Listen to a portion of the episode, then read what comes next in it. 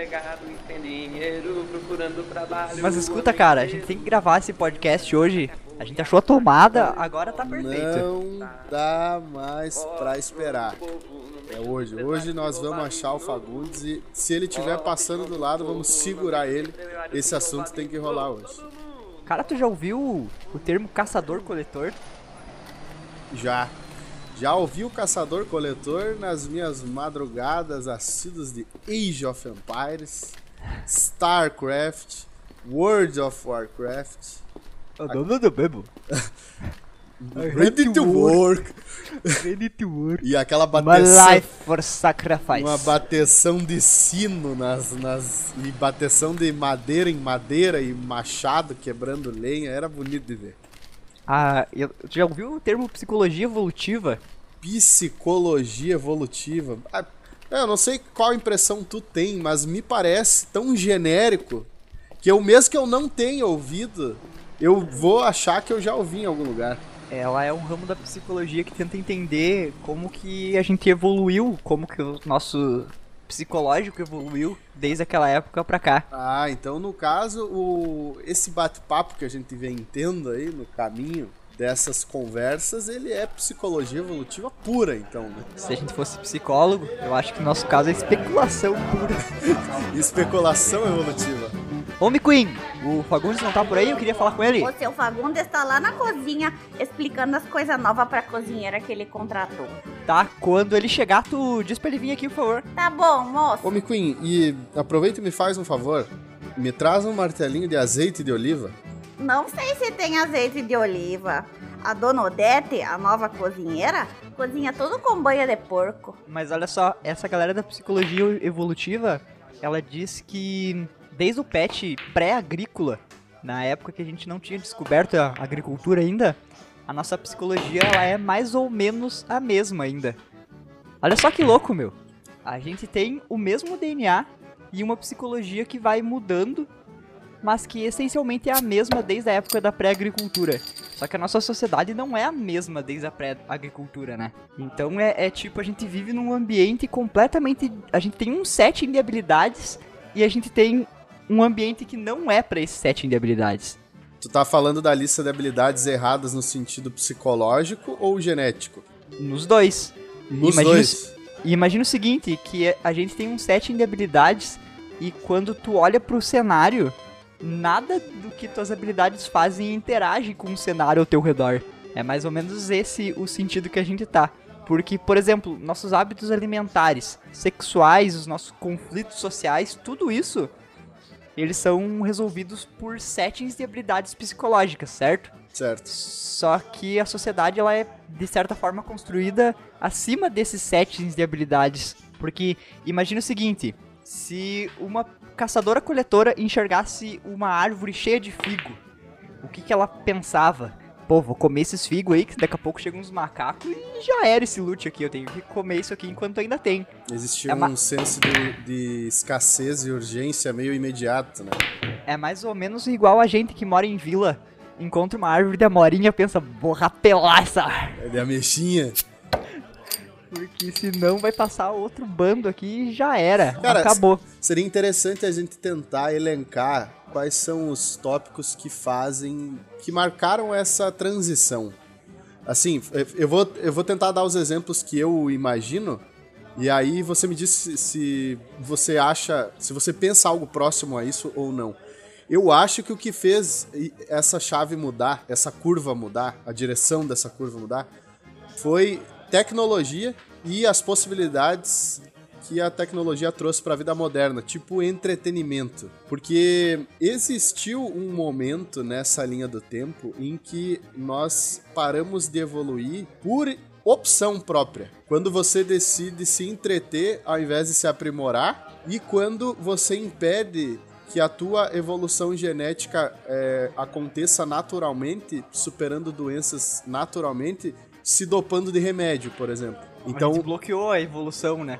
É. Em vez de continuar, a gente blocou aqui. É, concordo. E, e o efeito colateral dessa, dessa interferência vinda por nossa parte nessa linha é, é, evolutiva que an- andaria no sentido pra frente ela aconteceu porque a gente escolheu, certo? A gente não quer mais continuar se aprimorando, a gente não quer mais continuar sofrendo uma doença para que passe por ela, simplesmente porque a gente pode. Então, tecnologia e entretenimento meio que são os motores reversos à nossa evolução, né? Porque se você for uh, avaliar a dimensão desses dois tópicos, tecnologia e entretenimento, eles meio que são organismos vivos e individuais. É, obviamente eles precisam da, da, da, nossa contribuição enquanto, enquanto indivíduo, mas eles meio que, que eles evoluem independentemente da gente estar evoluindo juntos. É o que a gente chama de instituição, quando é um mecanismo que funciona sozinho, tipo a Peugeot que a gente comentou. Certo. E também, tipo, a linguagem, como a gente estava falando, né? É, eu, eu, acho que um, uma boa classificação é que eles têm a sua própria autonomia. O entretenimento Isso. tem sua própria autonomia, a tecnologia sua própria autonomia. São como se fosse um simbiote, assim, junto com. Mas a gente imaginando aquela pessoa dos figos, né? Que ela pegou. Aí que tá passando a moto ainda. Meu Deus, que barulho. Como algo que faz tanto barulho pode andar tão devagar, cara. Não faz sentido. é, de fato. Mas agora, a gente não precisa se preocupar com árvores cheias de figos. A gente pode ir no mercado e o mercado é uma árvore cheia de figos. É. E a não ser na pandemia, quando a galera tá bem louca querendo pegar todos os papéis higiênicos, o mercado não é uma savana que tu precisa correr e pegar as coisas na frente. É, uma fração uma fração minúscula desse senso de urgência que essa caçadora-coletora tinha na época que ela avistava pela primeira vez uma árvore cheia de figo, talvez seja com, quando a gente lembra que precisa comprar algo no mercado 15 minutos antes do mercado fechar.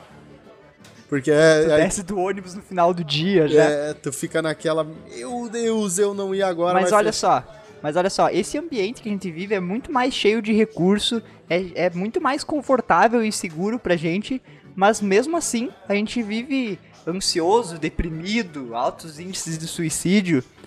Uh, e eu, acontece, a psicologia evolutiva ela explica isso porque imagina que a pessoa ela comia aquela quantidade de figo e vai saber quando ela ia encontrar aquela quantidade de açúcar de novo por aí. Enquanto a gente pode comprar barras de açúcar que tem uma quantidade muito maior do que uma árvore inteira de pêssegos ou maçãs. E a gente consome muito, muito mais do que o nosso corpo é capaz de gerir e de fazer, né? Tu poderia me esclarecer uma dúvida se talvez é, esse material que você viu dos, da psicologia evolutiva, se tem algum momento uh, esse, esse florescer da, dos problemas psicológicos, como a depressão e esses outros fatores, de alguma forma relacionados ao, ao nosso, à nossa construção de referência. Porque eu acho que o que faz as pessoas deprimidas e ansiosas e, e essa árvore toda de problemas que a gente vê por aí hoje em dia, ela é a capacidade de construção de referência nos nossos semelhantes ao, ao nosso redor. De comparação, tu quer dizer? É, eu acho que esse é um, é um termo melhor do que o que eu usei. Um termo com, é a comparação mesmo, comparativo. Porque, veja bem, imagina esse pessoal, nossos ancestrais sobre os quais gente está falando, o referencial inspirador deles, é, relacionado aos membros da comunidade deles, estava em coisas muito simples em pessoas que eram referências pela sua liderança, pela sua força, pelo seu ímpeto, pela sua bravura, pela sua coragem. E, e, são, são coisas de complexidade um, vamos colocar assim. E hoje em dia, é, apesar da gente ter é, não, não sofrer escassez de recursos na, na, na maioria dos, dos casos, a gente tem é, referenciais de inspiração de, de complexidade 15, 20. Porque você tem exemplos que são muito distantes da tua comunidade, mas de pessoas que ainda são muito semelhantes a você e que constroem, constroem uma relação de desejo que é possível, apesar de muito distante. Eu, eu acho que o referencial de inspiração de alta complexidade de hoje em dia, comparado ao que não muito tempo atrás a gente tinha, é o que constrói essa ramificação de problemas psicológicos com os quais a gente está acostumado hoje em dia.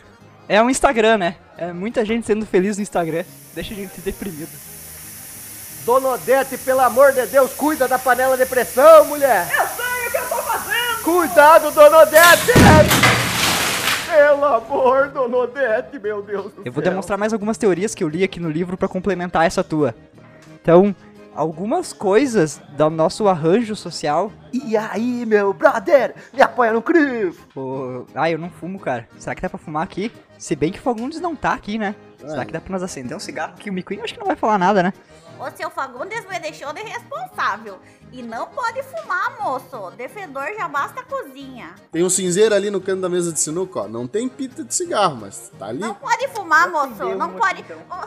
Seu Fagundes! Tá, mas olha só, meu. Tem algumas coisas que a psicologia evolutiva fala que são muito diferentes. Algumas teorias, né? Não tem muito como a gente saber o que aconteceu de fato. Mas uma das, dessas teorias fala que o homem, ele não, não tem núcleos familiares tão firmes quanto a gente tem. O que quer dizer um núcleo familiar firme? Quer dizer mãe, pai, filho, empregada, amante, essas coisas, sabe? Ah, As é- pessoas envolvidas na prole. envolvidas na prole e na vida doméstica básica, assim. As pessoas envolvidas na vida doméstica. Porque ah, constata-se que todos os homens cuidavam de todas as crianças, porque ninguém sabia muito bem de quem era o filho, na verdade, né? Então era, era uma coisa mais todo mundo de todo mundo. Os filhos, eles eram todos filhos da aldeia e não filho do fulano, filho da ciclana. Hum, Mas, mas isso é um uma constatação genética ou era ou é uma, uma coisa habitual? O pessoal era meio amor livre assim mesmo.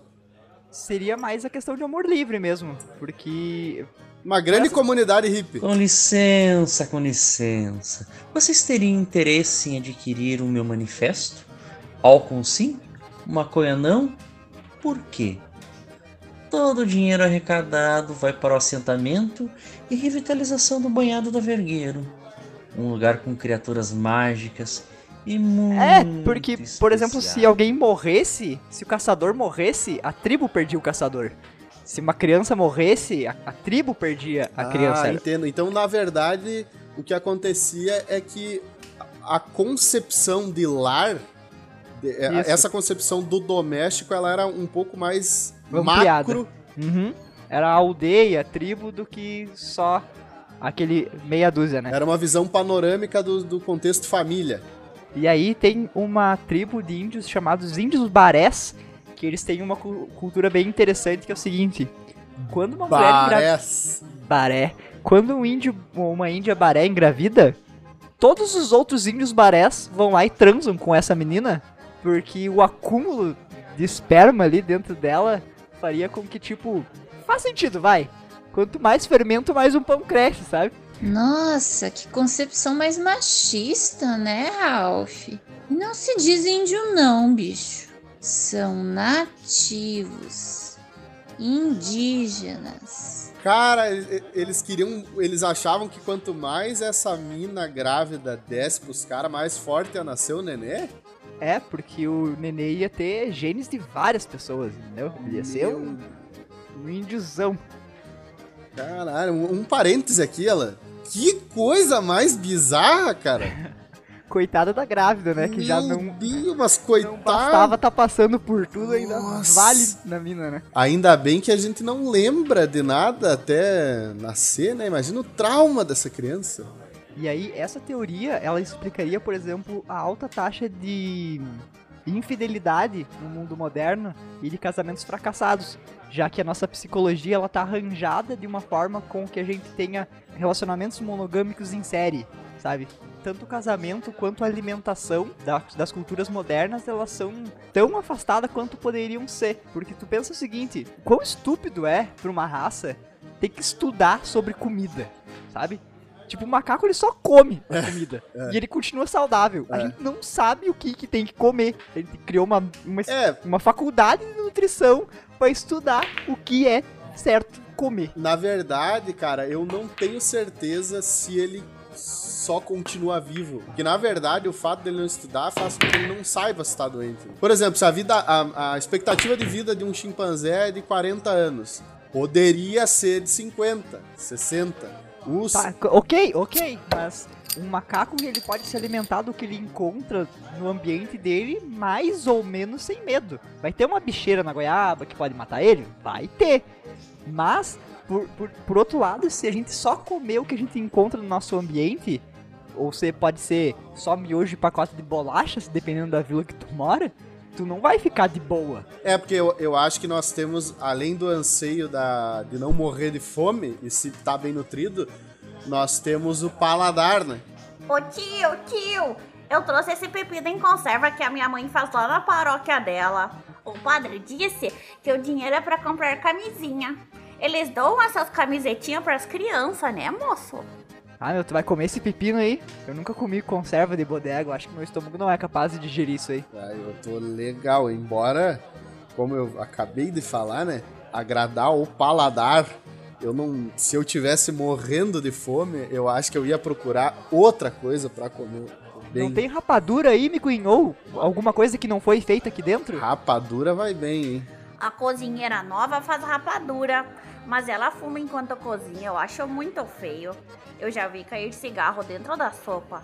Tá, traz pra nós lá então. E me traz mais um shotzinho de azeite de oliva, por favor. Não, eu vou querer só uma água, valeu. Atenção, atenção, clientes. Atenção pra promoção, hein?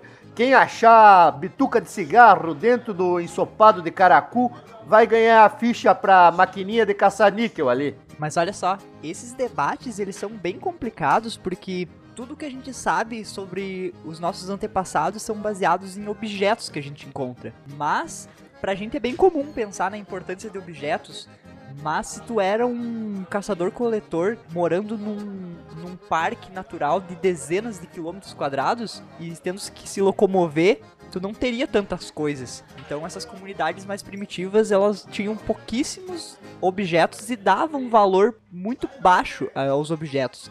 Porque tu não ia poder ficar carregando faca, garfo, talher, panela, sair carregando toda essa quantidade absurda de coisas. Então a gente baseia o nosso tudo que a gente sabe sobre uma coisa que as pessoas nem usavam.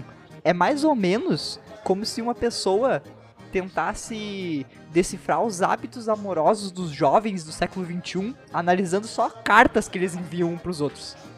Eu achei bastante interessante tu usar esse gancho pra trazer a gente de volta à realidade do assunto sobre o qual a gente está conversando, porque realmente a discussão que nós estamos tendo aqui sobre esse assunto, ela pode ser tão embasada e tão pertinente quanto a do pessoal que criou esse conteúdo. Porque ela está relacionada a deduções sobre indícios muito básicos, né? É, a gente não sabe, na verdade, se o pessoal andava sozinho, em grupo, se eles compartilhavam numa boa ah, os parceiros, ou se era uma, uma cultura do estupro, assim, que não tinha o que fazer. Era um achava, o outro pegava e arrastava e ninguém fazia nada, porque dava menos matar o cara, perder um- uma pessoa pra proteger o bando do que fazer parar com aquele instinto animalesco de estar toda hora trepando por tudo que é lado. Então o pessoal pensa: não, a gente não faria isso. Porque o, o, o homem já era um animal bastante civilizado. E há pouco tempo atrás a gente estava conversando sobre o hábito político dos chimpanzé que até hoje dá aula na gente para escolha de líder, por exemplo. Ganho mais gentil. É, é verdade. Po- pode ficar com o pepino, meu. Não, eu não vou comer isso aqui. Pensa com carinho, tio. Se eu não vender ao menos um pepino, eu não posso voltar pra casa. Pode dormir aqui de novo, McQueen. Tem o galpão ali atrás pra lavar. Meu cavalo tava com diarreia ontem, tá aqui é um horror. Mas uma maneira de contornar isso é a gente estudar essas tribos antigas olhando para tribos de caçadores-coletores que existem ainda hoje, porque eles existem, né? Existem essas tribos nômades, como os Inuits, por exemplo, e essa, só que o problema ainda em investigar dessa forma é que não existe nenhuma comunidade antiga o suficiente para não ter entrado em contato com sociedades agrícolas. Então elas não são entre aspas, puras como as raças que a gente estuda, sabe? E eu acho uma sacanagem também, né? Porque quando o pesquisador, por exemplo, ele encontra uma tribo que nunca teve contato com o homem, né? Daí ele vai ter um dilema na cabeça dele que é o seguinte: eu vou fazer de conta que eu não achei e vou ficar só olhando de longe para mim ver como é que é, ou eu vou ir lá e vou dizer, ó, oh, tamo aqui, já já não precisa mais morrer de dor de barriga, não precisa as crianças ficar paralítica, não precisa mais isso aí. Daí, e daí ele, ele geralmente não tá sozinho, né? O pesquisador é um, é um grupo de pessoas ali, eles vão conversar entre eles. Daí ele, não, vamos lá, vamos falar com, a, com os índios lá. Eles vão lá, são recebidos, a flecha, lança lá, mas conseguem chegar. Daí eles chegam, aí vão tentam lá a comunicação com, com o pajé ali, com o representante deles, com alguém que vem falar. Às vezes ali tem um que já é um pouco mais desenrolado, fala em nome do grupo, daí o cara me dá a camisa, me dá o celular. Aí dali a pouco ele já, ele já pede ali um, um cigarro, ele quer o cigarro. Aí ele quer a, bebida. Ele quer, ele quer as coisas dos caras, quer as coisas dos pesquisadores. Daí tem um lá que vai dizer: "Não, não dá. Não dá porque tu vai tu vai estragar a cultura dos caras". Porque mas, mas só deles ficarem sabendo disso já estragou, né? É, Eles já sabem que existe mas, celular. Mas aí tu vê que tem esse senso, às vezes, da gente, né? Um pesquisador deve, deve ter muito esse conflito na, na cabeça dele, no grupo dele, na discussão dele. Porque tu não quer dar as coisas da nossa cultura pro cara para não manchar a cultura dele. Só que ao mesmo tempo é uma sacanagem tu não dar. Como é que tu não. Como é que tu vai privar o cara de um celular? Tu vai privar o cara de uma bebida, de um cigarro? Deixar vai... a criança sem um sete belo? Não, uma deixa... paçoca? Deixar o índiozinho sem um videogame. E daí tu vai dizer, não, nós vamos. A, a cultura desse, o quê? Mas, cara, mas é legal, é bom. Aí é, é uma coisa Não, E séria. outra coisa, quando os australianos encontraram que a gente acha ser o último povo escondido do mundo, os aborígenes, eles encontraram ali entre 300 e 700 mil pessoas. E, e essas pessoas estavam distribuídas entre 200 a 600 grupos diferentes. Então quer dizer que a galera, a galera caçadora coletora, eles são muito diversos, eles são bem diferentes da gente que por exemplo, tu vai numa cidade do, do interior do Rio Grande do Sul, dá para se dizer que 90% dos moradores de Marau, por exemplo, são mais ou menos parecidos, né? É, nos no seus sotaques, costumes e tal, né? Não, Isso. não entre eles, mas os seus hábitos. Isso. É, vão à igreja no domingo, comem é. frango assado, essas é. coisas assim. Nos indígenas é um negócio mais assim, duas pessoas vão fazer um chá de boldo. Aí o cara diz, não, coloca a água primeiro. Não, coloca o boldo primeiro. Aí eles já brigam e falam, eu vou fundar a minha própria aldeia, onde a gente coloca o boldo antes. E aí eles se desfazem e viram dois grupos diferentes. Sendo assim, é muito difícil a gente olhar para um grupo que já foi maculado por, por, por sociedades pós-agrícolas que vivem só em, em, lugares extremos, que é essa outra característica das tribos coletoras de agora, né? E elas acabaram sendo empurradas só para os lugares onde em outras épocas as pessoas não morariam lá porque é, por exemplo, inóspito, não tem muito recurso. Esse pessoal que tu comentou aí, os australianos que encontraram os aborígenes, tu tá falando da, da, da, da turma dos dos desbravos. Eu não sei se esses caras eram colonizadores, se eles eram explorador, o que, que eles eram que eles encontraram, que eles mandavam os presos pra, pra Austrália, pra ilha da Austrália? Eu acho que deve ter sido bem antes, não tenho certeza, bem mas, antes. mas são pesquisadores, foram, ele tá falando quando eles foram encontrados mesmo, né? Ah, quando, a, a primeira vez que eles chegaram lá, isso. Isso, isso. Ô, McQueen, me diz uma coisa, o que, que é aquela sala ali do lado do banheiro? É ali onde eu durmo quando não vendo os potes de pepino. Por que tu quer saber, tio? Não, não, por nada, só pra saber mesmo. Se vocês ah. não consumir nada, tem que dar espaço pro seu Nestor que tá bebendo na calçada. O quê? Mas eu já pedi uma água. Ó, oh, Fagundes, você expulsa ele, pelo amor de Deus. Tô aqui bebendo na sarjeta que nem um uruguaio, tio. Como assim tem que pedir pra ficar aqui? É a nova política da casa. Pra ficar no bar tem que consumir. Ah, meu. Tá, então me vê uma cerveja aí que a gente vai dividir, então. Nossa, eles vão dividir uma cerveja, então? Cuidado pra não ficar bêbado aí, hein, Piazedo? Viu, meu? Tem que pagar pra ficar no lugar, que absurdo. Cerveja com azeite de oliva vai ser uma delícia. Mas, então se os grupos eles eram tão diferentes e diversos... Cara, que que pera, gente- eu preciso te, te interromper pra te perguntar uma coisa que é, pra mim é importantíssima. O pessoal chegou na Austrália e já tinha gente lá. Já, lembra dos Homens das Flores que a gente falou no primeiro dia que a gente veio aqui? Aquela, aquela galera que não tinha tanto recurso e eles foram ficando pequenininhos. Sim, sim. É, nesse rolê. Eles chegaram lá, porque o que, que acontece? Existia uma faixa estreita de terra em- ligando o continente à Austrália, né? Hum. E essa faixa de terra, ela desapareceu com o aquecimento global, deixando a galera ilhada lá. Ah, né? Pô, podia ser a turma do Moisés que achou que tava indo pra Terra Prometida e que chegou lá e Só opa! tinha canguru e bumerangue. Não, cara, eu vi, eu li uma coisa aí esses tempos que esse lugar do mundo, essa ilha, Austrália de hoje em dia, né? Era uma das coisas mais absurdas do planeta Terra.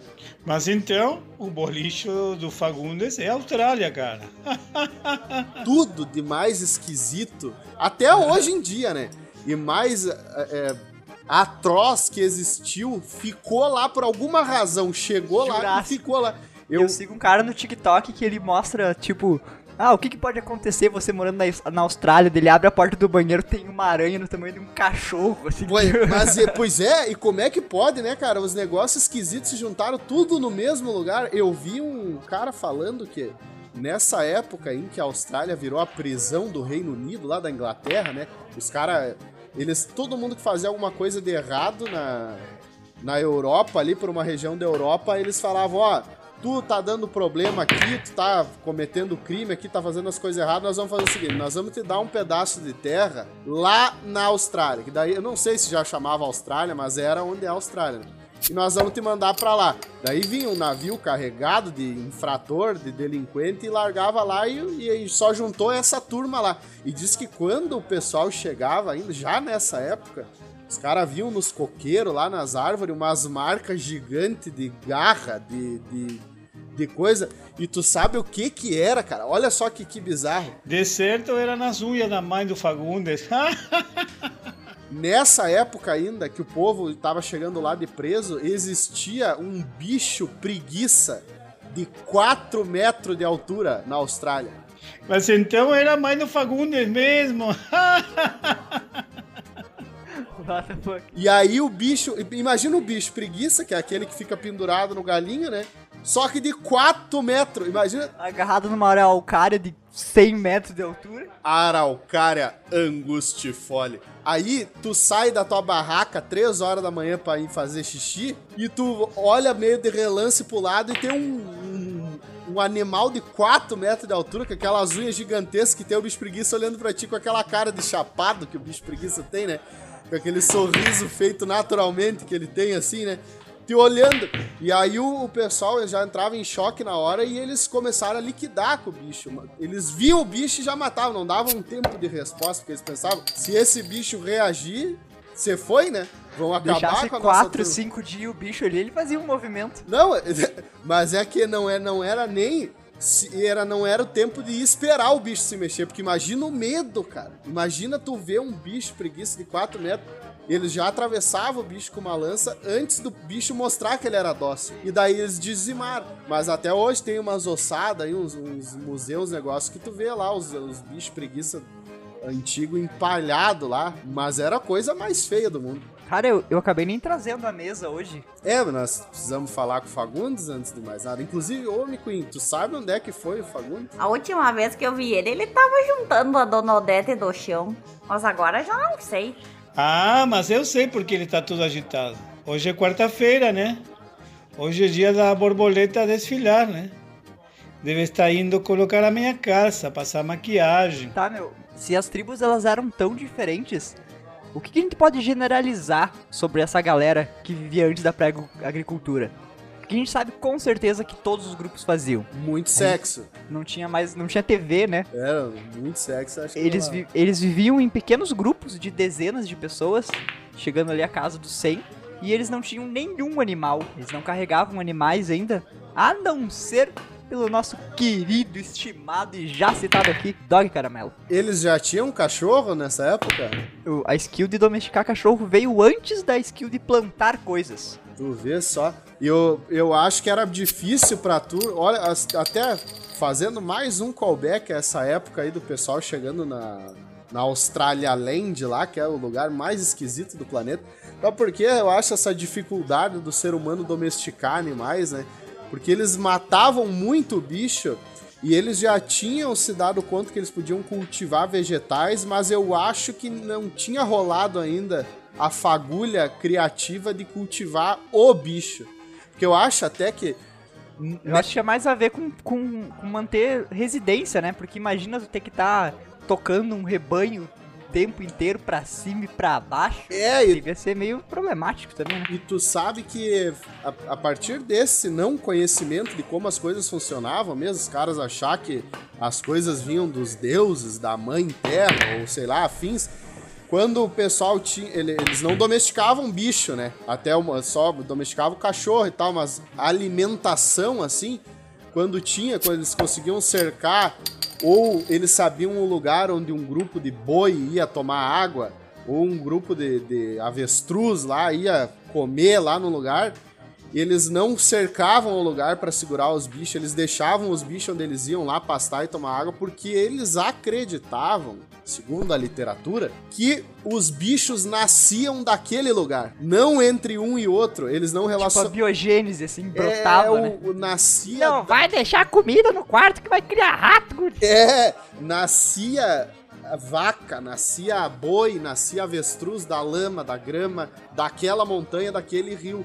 Então não rolava muito esse, ah, vamos tirar aqueles bichos dali, vamos pôr aqui, porque daí os bichos vão continuar nascendo lá. Então era, não existia muito essa relação. E por conta disso, por eles achar que os bichos nasciam do mesmo jeito que dá, que brotava comida dos lugares, eles viam bicho que podia se transformar em comida e já liquidavam na hora. Eles matavam mesmo. Até, né, que eu falei, fazer esse callback ao, ao, à terra esquisita da Austrália, né? Uma outra coisa que tinha por lá, que o pessoal liquidou também, que era bastante interessante, era o Dodô. Sabe, né? O Dodô, que, Sim, que era uma... é, galináceo. É, ele era tipo um, um pombão, né? Um pombão, um baita de um pombão. Tapado pra porra, e, né? e aquilo ali podia ser comida até hoje, cara. Imagina um bicho de, de 200 quilos, uma galinhona de 200 quilos, dócil que não voa, podia ser comida até hoje. Só que eles pensavam o quê? Isso aí, enquanto, enquanto ter terra, lama e pedra, vai nascer bicho. Eles mataram tudo e acabou o tal todo. E houve, e houve indícios que eles usavam os cães pra não só pra se proteger, mas pra caçar e lutar com outros grupos, né? Mas, mas não só de briga viviam esses grupos, não, hein? Eles tro- trocavam ferramentas, construíam redes políticas. Opa, olha o comércio nascendo aí. É, começou a nascer. E eu sempre me pergunto como será que eles descobriram isso tudo, né? Só a partir de objetos. Mas outras coisas que a gente sabe. Que eles se movimentavam de forma fluida com a natureza, então acabou os pêssegos aqui, vamos andar mais 50 quilômetros que lá tem outra coisa crescendo. Ah, então a gente tinha um hábito migratório tipo o das aves? É, e inclusive observando os hábitos dos animais, a gente ia atrás deles. Os bichos saíram daqui, vamos atrás pra onde eles estão indo. Perfeito. Em alguns casos, a fonte de comida era tão grande e tão vasta que eles faziam acampamentos sazonais. Então aqui tem um acampamento da primavera. Quando for primavera, a gente fica por aqui. Ou nas palavras prováveis deles daquela época, enquanto for calor, aqui. Enquanto É, for frio, lá. E daí outra coisa que eles desenvolveram foi que eles perceberam que rios eram ótimos lugares para se ficar. E eles começaram a construir o que seriam as primeiras aldeias do mundo. Aldeias perto, aldeias de pescadores. Ah, isso aí vai ter dado origem aí pra gente daqui a um, a um certo tempo nessa linha do- da temporal aí, que é o Tigres e Eufrates, não? É, exatamente. É, é curioso pensar assim, por exemplo, por que, que o Lovecraft usa a temática de rios e mares. Porque ele sempre trata de uma coisa que é muito antiga e muito primal, assim, na, na idade humana. No caso, um E- cara bem estudado, né? Porque ele fundamenta sutilmente em, em, Mas, em coisas possíveis, né? Prováveis. quais seriam os primeiros medos coletivos do homem, né? A partir do momento que ele se firmou numa rede de pesca ali, Monstros vindos do mar. monstros vindo do mar. E aí imagina o quê? Eles estão ali vivendo de catar pêssego e pegar pequenos animais e de repente o Jonas Clay sai pra pescar e volta com uma lula. Imagina eles olhando aquele bicho bizarro assim, completamente diferente de tudo que eles tinham visto. É, e daí, e daí o cara, veja só, né?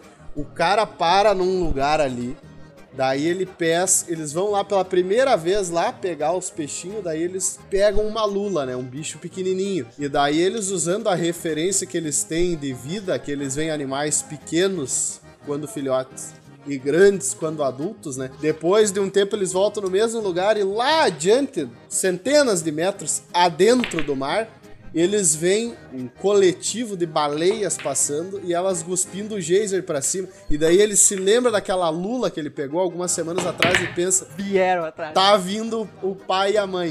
Deve- ah, que coisa bem feita. Deve ter sido uma época cheia de medo pra galera também, né? Ah, E aí a gente fala caçador-coletor, mas a verdade é que parece mais pica pra gente dizer que ai, a gente é caçador, saio caçar e tal. Mas a habilidade de coletar coisas era muito, muito mais relevante do que a habilidade de caçar. Era coletando que a gente conseguia pegar alimento, recursos como pedra, sílex, e não só isso. Coletando a gente descobria o padrão da natureza. Tu ia todo dia no mesmo lugar e de repente tu começava a perceber que existia um padrão todo ano que tu passava ali. E isso é muito importante, é habilidade, uma das habilidades mais importantes, porque imagina que duas pessoas vão usar três horas do dia pra coletar. Uma delas sabe exatamente os respawns de cada recurso e a outra sai só procurando igual um É mongoloide. interessante, né? é, aspectos como a observação que o pessoal foi trazendo na, na, na experiência de vida, né? Na memória, vamos dizer assim. E aí deve ter chegado um momento que um malandro lá, uma, uma malandra, provavelmente deve ter sido uma mulher, porque mais esperta para meio pra tudo e pra esse tipo de coisa, principalmente, deve ter dito: "Eu vou anotar". Claro que não num papel, o negócio ela dizer: "Eu vou eu vou cravar uma estaca aqui, ó". E quando a água chegar no topo dessa estaca é que eu sei que eu já posso subir ali naquela montanha ali, porque em cima lá vai ter a florzinha tal. Eles começaram a, a criar marcadores do tempo, né? a- Aos, as- conforme suas possibilidades. Deve ter sido muito interessante esse período. E em contraponto ao ser humano que não sabe nem o que tem que comer, igual a gente, um ser primitivo, se ele fosse dar um rolê sozinho, ele tinha que saber fazer uma faca a partir de uma pedra que ele encontrasse. Ele tinha que saber fazer uma armadilha pra pegar um bicho pequeno, caso ele quisesse. Tinha que saber remendar as roupas, sobreviver ao clima, curar ferimentos. Tipo, e todos eles eram Ro Rodrigos Wilberts, É, comparados a nós. alguns exemplares famosos ainda dessa época, né? Rambo, Crocodilo Dandy, essa turma toda. E hoje a maioria de nós vive com um conhecimento bem específico, né? Tu pre- pergunta pra alguma pessoa o que ela faz, ela diz prontamente que é um médico, um mecânico, alguma coisa. Nada. Nada. E enquanto os- esses seres primitivos, eles eram todos muito melhores individualmente que a gente, né? Certo. Ele- Eles eram animais mais bem preparados. Exatamente. Falando em preparação, peraí, o Mikuin tá vendo aí a. Ô, ô McQueen, vem aqui, por favor, quero te pedir uma coisa. Me fala um negócio. Essa salinha aí que tu disse antes aí que tá meio de varda. Será que nós não podia haver um jeito aí, um- uma coisa? Nós te ajudamos, tu ajuda nós e nós ocupar essa sala aí um pouco? Fagundes não precisa saber. Eu não sei se eu posso alugar a sala. Se o seu Fagundes descobre. De vez em quando, uma vez por semana, a gente vem aqui e daí, de repente, rola aí 10 pila, 15 pila. Nossa, moço, eu nunca vi tanto dinheiro assim na minha vida. Mas se vocês comprar três compotas de pepino, a gente fecha negócio. Então fechou. Aê, vamos ter onde gravar o podcast então. Aê! Mas olha só, meu, outra coisa, além de eles serem muito mais capazes no nível individual, eles tinham uma vida muito mais na moral que a gente. Imagina um morador da China que trabalha 60 horas numa fábrica e só vê a mesma coisa todo dia. Isso era muito longe da vida deles. Eles tinham uma vida muito mais de exploração, descoberta. Além de que eles trabalhavam cerca de 3 horas por dia para coletar e ter o seu sustento. Depois eles ficavam por ali descobrindo o que dava pra fumar. Pra, pra quem já fez, né? Pra quem já fez aí, que sabe, já foi, já, já teve essa experiência, era um, um eterno acampamento, né? Um festivalzão. Um festivalzão sem nenhuma atração. Pois tu sabe que um conhecido meu estava acampando num festival, no meio de uma tempestade. Cara, aqui bem pertinho até foi. Ele estava passando por uma pontezinha de madeira e meio que cambalhou o cara e nunca mais tive notícia dele. Coitado. E o segredo da, da dieta deles, deles poderem trabalhar tão pouco, é que eles tinham uma dieta muito variada.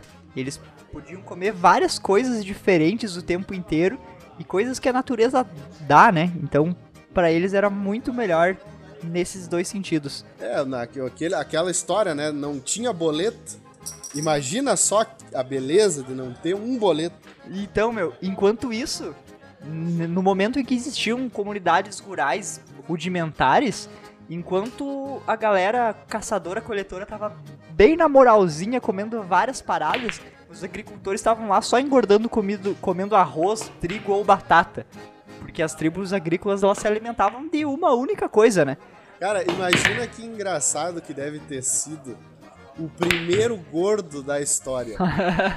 Imagina que, cara, o pessoal tá ali vivendo a vida deles, né? Todo mundo, pô, o pessoal caminha o dia inteiro, sai uma pauleira por semana. Trincado, mano. É, os caras carregam pedra, galho, saem no soco meio da riveria e de repente, do nada, um ali começa a se destacar. Ele começa a ficar muito maior que os outros. Muito maior. E dali a pouco tá ali um gordacho ali, os caras dizem, mas olha ali o que que, o que que aconteceu com o Nelson. Mas o Nelson também se fudia, né? Porque, assim como aconteceu na Irlanda, nos anos 20, uma praga podia destruir todas as batatas dele, né? Ou ainda, bandos que estavam assentados em, em lugares específicos, eles alimentavam muito mais pragas e pandemias, né? Então, por exemplo, a gente imagina que homens da caverna deveriam ter muito mais doenças e piolho e coisa assim. Mas era menos, né? Era menos porque eles não trocavam, né? Tipo, morria lá um cara de, de um negócio, eles deixavam pra trás e já era, né? É, tu vê, a enfermidade ela é mais. Ela tem mais possibilidades de sucesso, a enfermidade, se ela ficar num lugar, né? Se, se tem um rodízio ali do lugar, é mais difícil, né? Não- Isso. E, mas nem tudo eram flores nessa época também. Existiu indícios de muita violência praticada entre as pessoas e a expectativa de vida era baixíssima. Mas tem um truque na expectativa de vida, né? A gente começa a pensar assim que ah, as pessoas não chegavam aos 20 anos. Não era isso. É que morria muita criança, na verdade, né? Então a expectativa de vida caía lá embaixo, mas era um lance meio assim, passou dos 15 agora vai. Sabe? Hum, era, ah, era, era meio assim. Era um negócio meio criança espartana. É, mais ou menos. O negócio assim, se voltar do- do- daquele negócio, eles largavam as crianças no gelo, né? No deserto. Se voltar, vai ser um guerreiro, vai ser forte e vai ser difícil derrubar. Agora tem que voltar, né? Igual a gente volta sempre pra esse bolicho desgraçado aqui e sempre sobrevive. É, e, e cada vez mais forte. Ah, meu, eu tô morrendo de fome, eu não quero tomar água de pepino, vamos embora. Eu uso livre, não, vamos embora. Vamos. Agora que tá fechado aí com o McQueen, agora fica mais tranquilo. Nós só voltamos pra quente. Feito então, meu, agora semana que vem a gente grava esse maldito podcast que finalmente. Vamos, vamos. Semana que vem começa. McQueen, faz uma gentileza aí agora que nós temos essa sociedade, né? Pendura aí pra mim. Pendura aí que semana que vem nós conversamos. Quanto será que eles cobram por água de pepino?